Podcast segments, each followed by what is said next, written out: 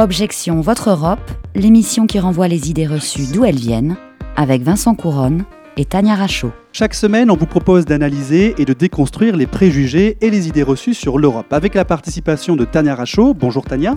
Bonjour Vincent et bonjour à tous. Cette émission spéciale aujourd'hui à Béziers et en public est réalisée par Leobardo Arango et coordonnée par Camille Bloomberg. Cette émission est préparée avec l'aide de Flavie César, Myriam Clémenceau, Arthur Maimbourg et Corentin Liégeois. Vous pouvez retrouver cet épisode et tous les autres sur le site internet des surligneurs, celui d'Amicus et les plateformes de podcast. L'Europe, l'Europe, l'Europe. La cathédrale de Notre-Dame est partie en flammes en avril dernier, mettant en lumière la nécessité de dynamiser les politiques européennes de protection du patrimoine. Et puis, il y a toutes les questions liées au soutien des arts, à la reconnaissance des droits d'auteur ou encore à la domination des géants américains sur le secteur numérique. Or, dans l'équipe présentée par Ursula von der Leyen, il y a des commissaires européens, mais pas de commissaires dédiés à la culture. Une situation qui inquiète certains eurodéputés. Il y a 43 000 points euh, qui sont protégés pour le patrimoine. Est-ce que c'est beaucoup? Est-ce que c'est peu? Alors ça paraît beaucoup sur le papier, 43 000 monuments. Ils n'ont pas tous le même statut. Et puis, quand on voit la richesse du patrimoine français, quand on voit l'importance de l'héritage au fond, 43 000, c'est pas tant que cela. Donc, on, on, a souvent dénoncé en France une forme de malthusianisme de la protection. Et Oui, souvent, mais- d'ailleurs, les citoyens réclament plus de protection. et, et sur le plan européen, on est parmi les meilleurs quand même. On est les- parmi les meilleurs parce que le système des monuments historiques français date du 19e siècle. Il a une longue histoire, une longue expérience, une longue expertise. Voilà, et on avait toujours davantage. Vous venez d'écouter dans l'ordre, donc euh, sur France 24, la journaliste Caroline de Camaret, c'était le 7 octobre 2019, et ensuite euh, donc euh, une interview de Jean-Pierre Elkabach sur Europe 1 à l'occasion des Journées européennes justement du patrimoine, c'était le 18 septembre 2021. Alors nous sommes aujourd'hui à Béziers, à la médiathèque André Malraux, pour parler Europe et culture locale. Premier arrêt de notre tournée française, on a décidé avec Tania et toute l'équipe qu'on allait partir sur les routes, enfin plutôt sur les rails, et laisser à nos auditeurs la possibilité de nous poser des questions, de nous communiquer leurs états d'âme sur le sujet du jour. Pour cela, rien de plus simple, rendez-vous sur le site lessurligneurs.eu pour connaître les dates, les lieux et les thèmes de cette tournée. Vos messages seront compilés et remis aux députés européens et au gouvernement français dans le cadre de la conférence sur l'avenir de l'Europe qui se déroule jusqu'au printemps 2022 et qui doit accoucher de propositions de citoyens pour eh bien, l'avenir de l'Europe. Et le thème d'aujourd'hui, c'est la culture, et surtout la culture locale. Et Tania, quel est le programme? Eh bien donc aujourd'hui, nous recevons une élue euh, de la République, Elisabeth Pissarro, première adjointe au maire de Béziers, chargée de la culture et du patrimoine. Et donc pour la première fois dans l'histoire de notre émission, c'est notre invitée que nous avons à qui nous avons confié le soin de faire l'édito. Et donc Madame la première adjointe à la culture et au patrimoine, c'est à vous. Oui, merci, bonsoir. Donc, euh, l'Europe. L'Europe et le patrimoine, l'Europe et la culture. Chaque pays, chaque région, chaque département, chaque ville, et jusqu'au plus petit de nos villages, est attaché à défendre, à sauvegarder ce qui fait sa singularité. Comment donc ne pas être quelquefois inquiet de se dissoudre, de se dissoudre, pardon, de disparaître dans l'Europe? À l'échelle de notre commune, Béziers, je rappelle que c'est une ville d'art et d'histoire. Les services municipaux sollicitent toujours les partenaires. La DRAC, le département, la région, l'État et bien sûr l'Europe, afin d'obtenir des soutiens financiers pour les divers projets. Chaque instance répond selon ses compétences. Ainsi, l'Europe nous aura aidés à réhabiliter la place Jean Jaurès en 2017 pour un montant de 590 000 euros sur un peu plus de 3 millions investis, soit un cinquième du montant. Le site des Orpelières, qui vient d'ouvrir, a obtenu 1 300 000 euros de l'Europe sur 5 millions de travaux. L'Europe est sollicitée sur le projet du Théâtre des Variétés, qui doit accueillir le conservatoire. 1 million est demandé sur les 9 millions de travaux prévus. Il en sera de même, dès que nous en connaîtrons le coût, pour le futur musée du palais épiscopal. Sachez que nous nous inscrivons toujours pour obtenir toutes les aides possibles de nos différents partenaires. L'Europe n'est pas un frein à la sauvegarde de notre patrimoine ni à celui de nos projets culturels. Elle est même souvent une aide. N'oublions pas le coup de projecteur que nous venons d'avoir sur le patrimoine lors des journées européennes du patrimoine, sur la musique, lors de la fête du même nom. Un budget de 2 milliards 440 millions d'euros a été voté cette année par l'Union européenne pour la culture et la création pour les sept prochaines années. On peut bien sûr se dire que ça n'est pas grand-chose par rapport au budget européen. Ça représente, je crois, 0,2% du budget. Mais c'est presque le double du budget précédent. Nous nous en réjouissons. Je rappelle que le drapeau européen flotte bien sûr au fronton de notre hôtel de ville et à l'entrée de nos écoles. Voilà.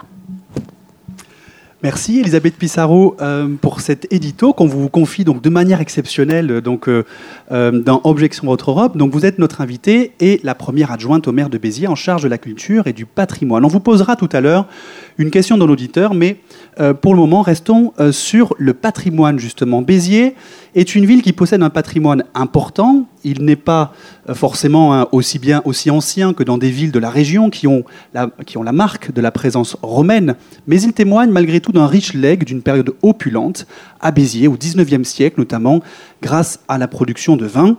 On se promène dans le centre-ville et on voit de superbes et parfois imposants hôtels particuliers. On voit aussi bien sûr les arènes, autres témoins de ce riche XIXe siècle. Et alors, nous avons la question d'un auditeur, c'est la, première hein, euh, que nous allons poser, euh, qui a été postée donc sur le site internet des surligneurs. Est-ce que l'Europe, et on a une partie de la réponse avec euh, l'édito d'Elisabeth de, Pissarro, est-ce que l'Europe finance la protection du patrimoine architectural de Béziers? Tania, Qu'est-ce que vous avez à dire là-dessus? Oui, alors effectivement, on a une partie de la réponse. Merci, Madame Pissarro. C'est difficile de trouver hein, les sources concrètes des subventions quand on est extérieur à ces subventions. Euh, mais évidemment, il existe un programme euh, de support, de fonds de l'Union européenne qu'on évoquera tout à l'heure.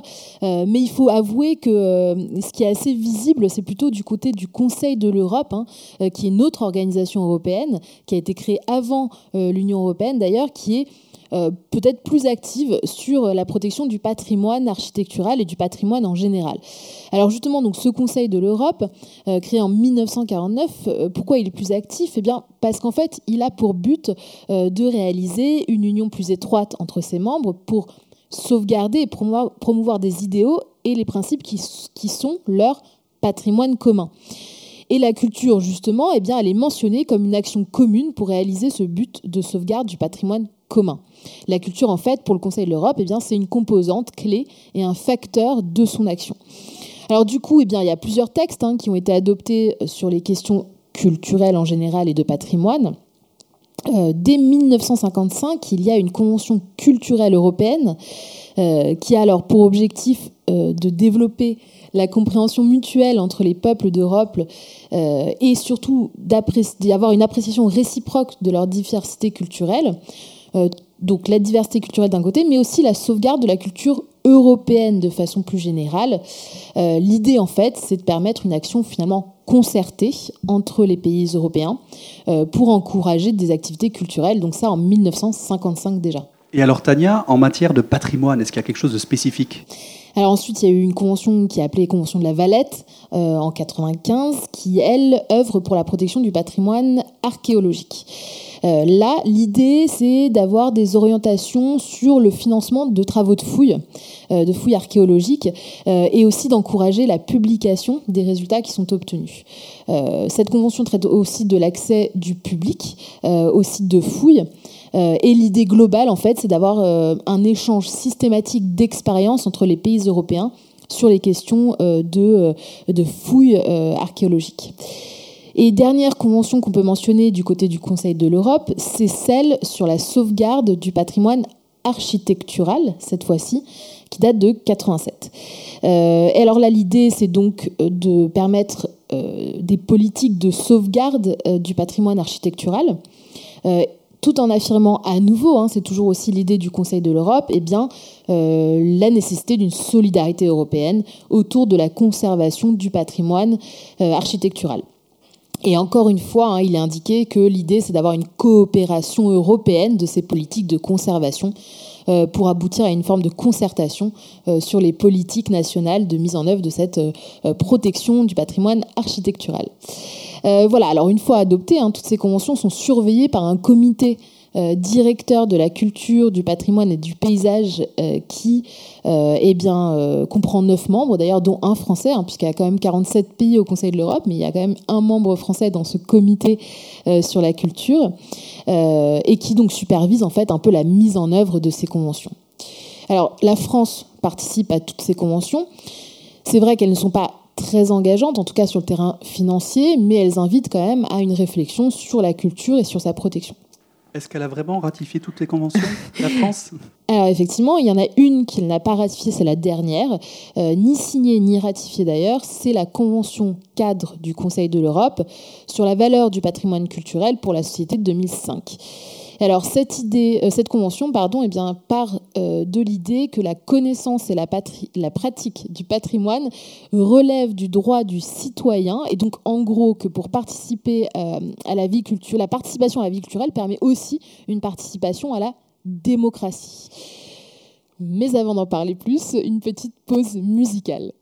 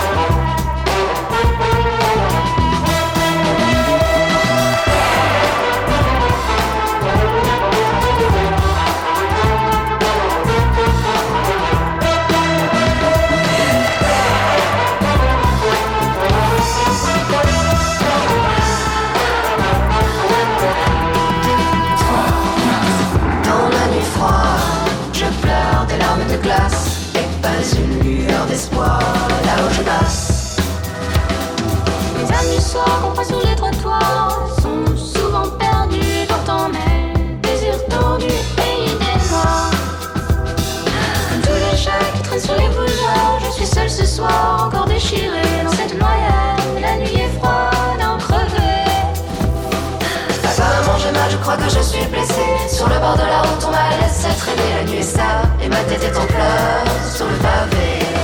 Pendant la nuit, les paradis s'effacent, les masques tombent pour célébrer le néant et la folie.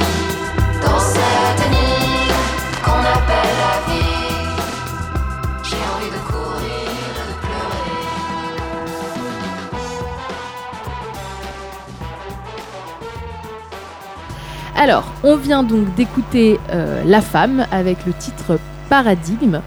Euh, et on revient maintenant euh, dans cette seconde partie eh sur la question toujours du traitement de la culture locale et de la culture en général par le Conseil de l'Europe. Et oui, nous sommes toujours à Béziers, à la médiathèque André Malraux, pour en parler avec notre invitée Elisabeth Pissarro, première adjointe au maire, chargée de la culture et du patrimoine. Mais avant qu'on vous pose, Madame Pissarro, une question d'un auditeur, je vais demander à Tania d'abord de nous dire quel est le lien entre culture et démocratie. Vaste question.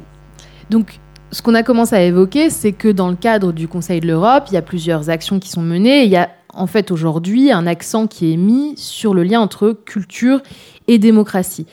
Alors, par exemple, il y a eu l'adoption d'un cadre d'indicateurs sur la culture et la démocratie en 2016. L'idée, c'est d'évaluer justement cette contribution de la culture, notamment locale, à la démocratie et les bénéfices économiques du financement de la culture. Et par exemple, hein, le lien est fait entre les budgets participatifs qui permettent de voter sur des projets assez différents, mais notamment culturels, et ensuite la participation à la vie démocratique. Et c'est le cas hein, avec le département de l'Hérault qui propose euh, en, ce moment, en octobre 2021, de voter sur des projets euh, proposés par des citoyens. Et par exemple, pour Béziers, il y a un projet pour créer un espace d'exposition et de promotion des artistes héroltais. Euh, alors, pour finir quand même sur euh, les actions du Conseil de l'Europe, euh, et je pense que l'anecdote mérite d'être racontée, toujours dans cette idée de culture-démocratie, eh bien, l'organisation européenne a aussi mis en place une stratégie anti-rumeur dans le cadre du programme Cité interculturelle. L'objectif, c'est de gérer la diversité culturelle au sein des villes. Et alors, donc stratégie anti-rumeur, ça sert à identifier les rumeurs qui courent dans une ville, à collecter des données objectives et des arguments aussi émotionnels pour dissiper ces fausses rumeurs, euh, de nommer et de former des agents anti-rumeurs. Bref, euh, des liens entre euh, la stratégie des villes, cette, cette diversité culturelle qui est faite, et à nouveau donc la démocratie.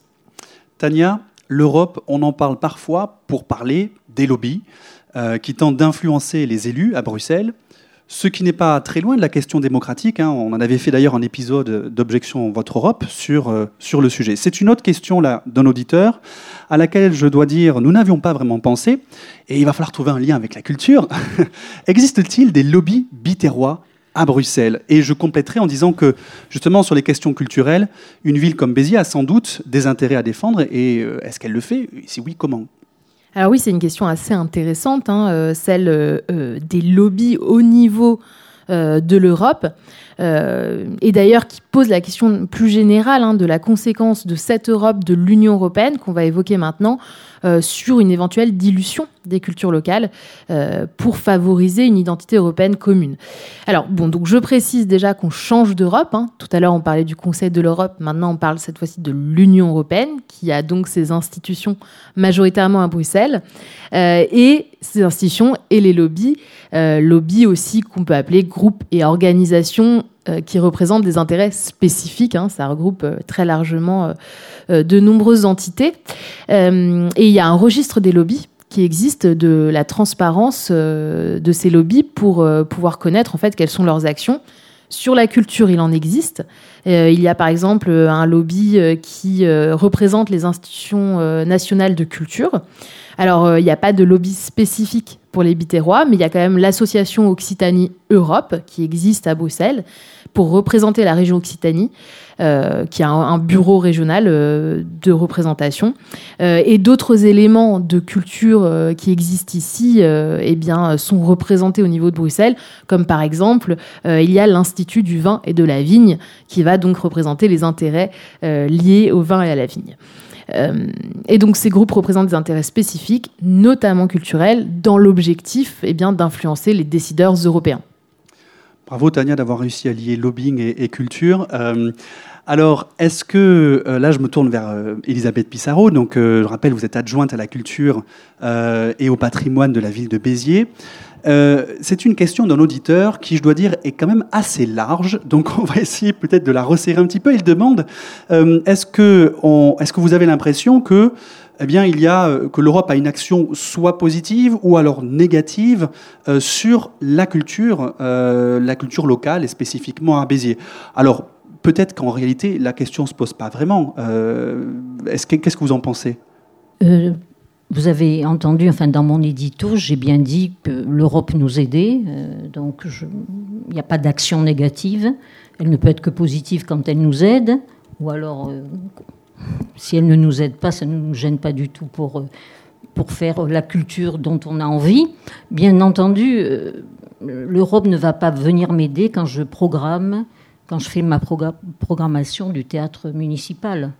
C'est certain qu'on ne demande pas d'argent pour payer les compagnies théâtrales, ce qui ne veut pas dire que certaines compagnies ne sont pas elles-mêmes subventionnées, mais c'est elles que ça regarde. Hein. nous, nous sommes sur le terrain, donc je n'ai pas d'aide, euh, je ne demande pas d'aide à ce niveau-là. L'Europe ne nous empêche pas de programmer ce que l'on veut, de faire ce que l'on désire de faire. On n'a jamais eu euh, le moindre avis euh, sur, nos, sur la culture.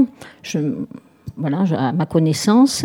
Et même sur la culture, vous parlez vraiment de l'Occitanie. Tout à l'heure, on ne sait pas si c'est le moment ou si c'est une question euh, que vous deviez euh, peut-être poser. j'ai appelé cet après-midi le CIRDOC, qui est un immeuble là qui est tout proche de nous. Et j'ai pris, la personne m'a répondu en me disant que bien sûr qu'ils sont aidés, que la langue occitane, que la culture occitane est vraiment aidée par l'Europe, puisque euh, sur des projets, alors bien sûr, il faut qu'ils soient, euh, qu'ils dépassent la ville de Béziers, vous comprenez bien, et, même la région, puisque les projets qui sont soutenus sont souvent des projets franco, espagnols, portugais, euh, territoire d'Andorre. Alors donc ils ont par exemple deux projets, ils en ont beaucoup à m'envoyer toute une liste, mais enfin j'ai retenu les deux les plus importants actuellement. Euh, par exemple 160 000 euros de l'Europe pour un musée virtuel des traditions sur les fêtes de la Saint-Jean dans les Pyrénées, donc ça concerne l'Espagne, la France et l'Andorre un autre projet autour des pratiques culturelles, du patrimoine, euh, qui concerne la France, l'Espagne, le Portugal. Euh, donc, euh, ce projet a reçu 75 000 euros pour avoir un vrai guide de toutes les associations et de toutes les institutions qui œuvrent juste à, à maintenir le patrimoine matériel et immatériel. Voilà. Donc, on ne peut pas dire que l'Europe se désintéresse. Je sais qu'il est bien question que ces langues régionales euh, n'ont pas de grand intérêt vu euh, peut-être du nord de l'Europe ou d'ailleurs, mais il y a tout de même une aide qui est portée sur des projets. Tania, on parle donc de l'Union européenne, mais on parle beaucoup de financement du coup de la culture locale ou d'éléments de culture. Est-ce que l'Union ne fait que ça? Alors, il y a un programme 2021-2027 hein, qui existe, qui s'appelle Europe créative au niveau de l'Union européenne, donc qui est quand même doté de 2,5 milliards d'euros hein, et qui vise euh, à, apporter des subventions pour des projets euh, qui euh, permettent de préserver, développer et promouvoir la diversité et le patrimoine culturel et linguistique européen. Donc il y a effectivement un fonds euh, intéressant au niveau de l'Union européenne.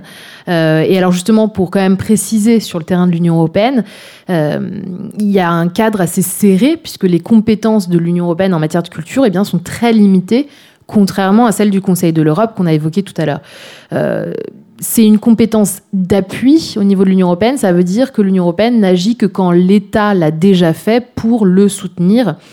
Euh, dans les traités euh, européens, il est même euh, mentionné précisément que l'Union contribue à l'épanouissement des cultures donc des cultures des États membres dans le respect de leur diversité nationale et régionale, tout en mettant en évidence eh bien, un héritage culturel commun. Il y a toujours cette dichotomie entre à la fois la diversité et la volonté d'avoir un patrimoine européen.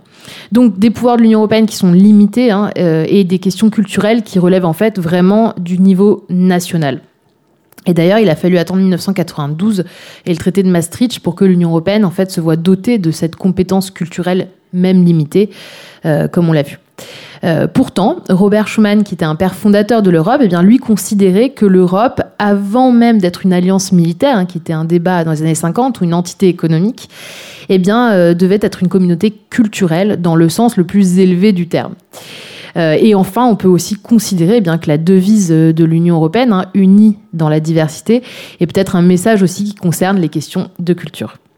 Merci Tania, merci Elisabeth Pissarro, merci à tous de nous avoir écoutés. Objection Votre Europe, c'est terminé pour aujourd'hui. Rendez-vous au prochain épisode sur les ondes de radio, sur le site d'Amicus Radio et des surligneurs. Toutes les références et les extraits sonores sont à retrouver sur la page de l'émission sur le site d'Amicus Radio. Pour l'actu, suivez-nous comme toujours sur nos réseaux sociaux. À bientôt.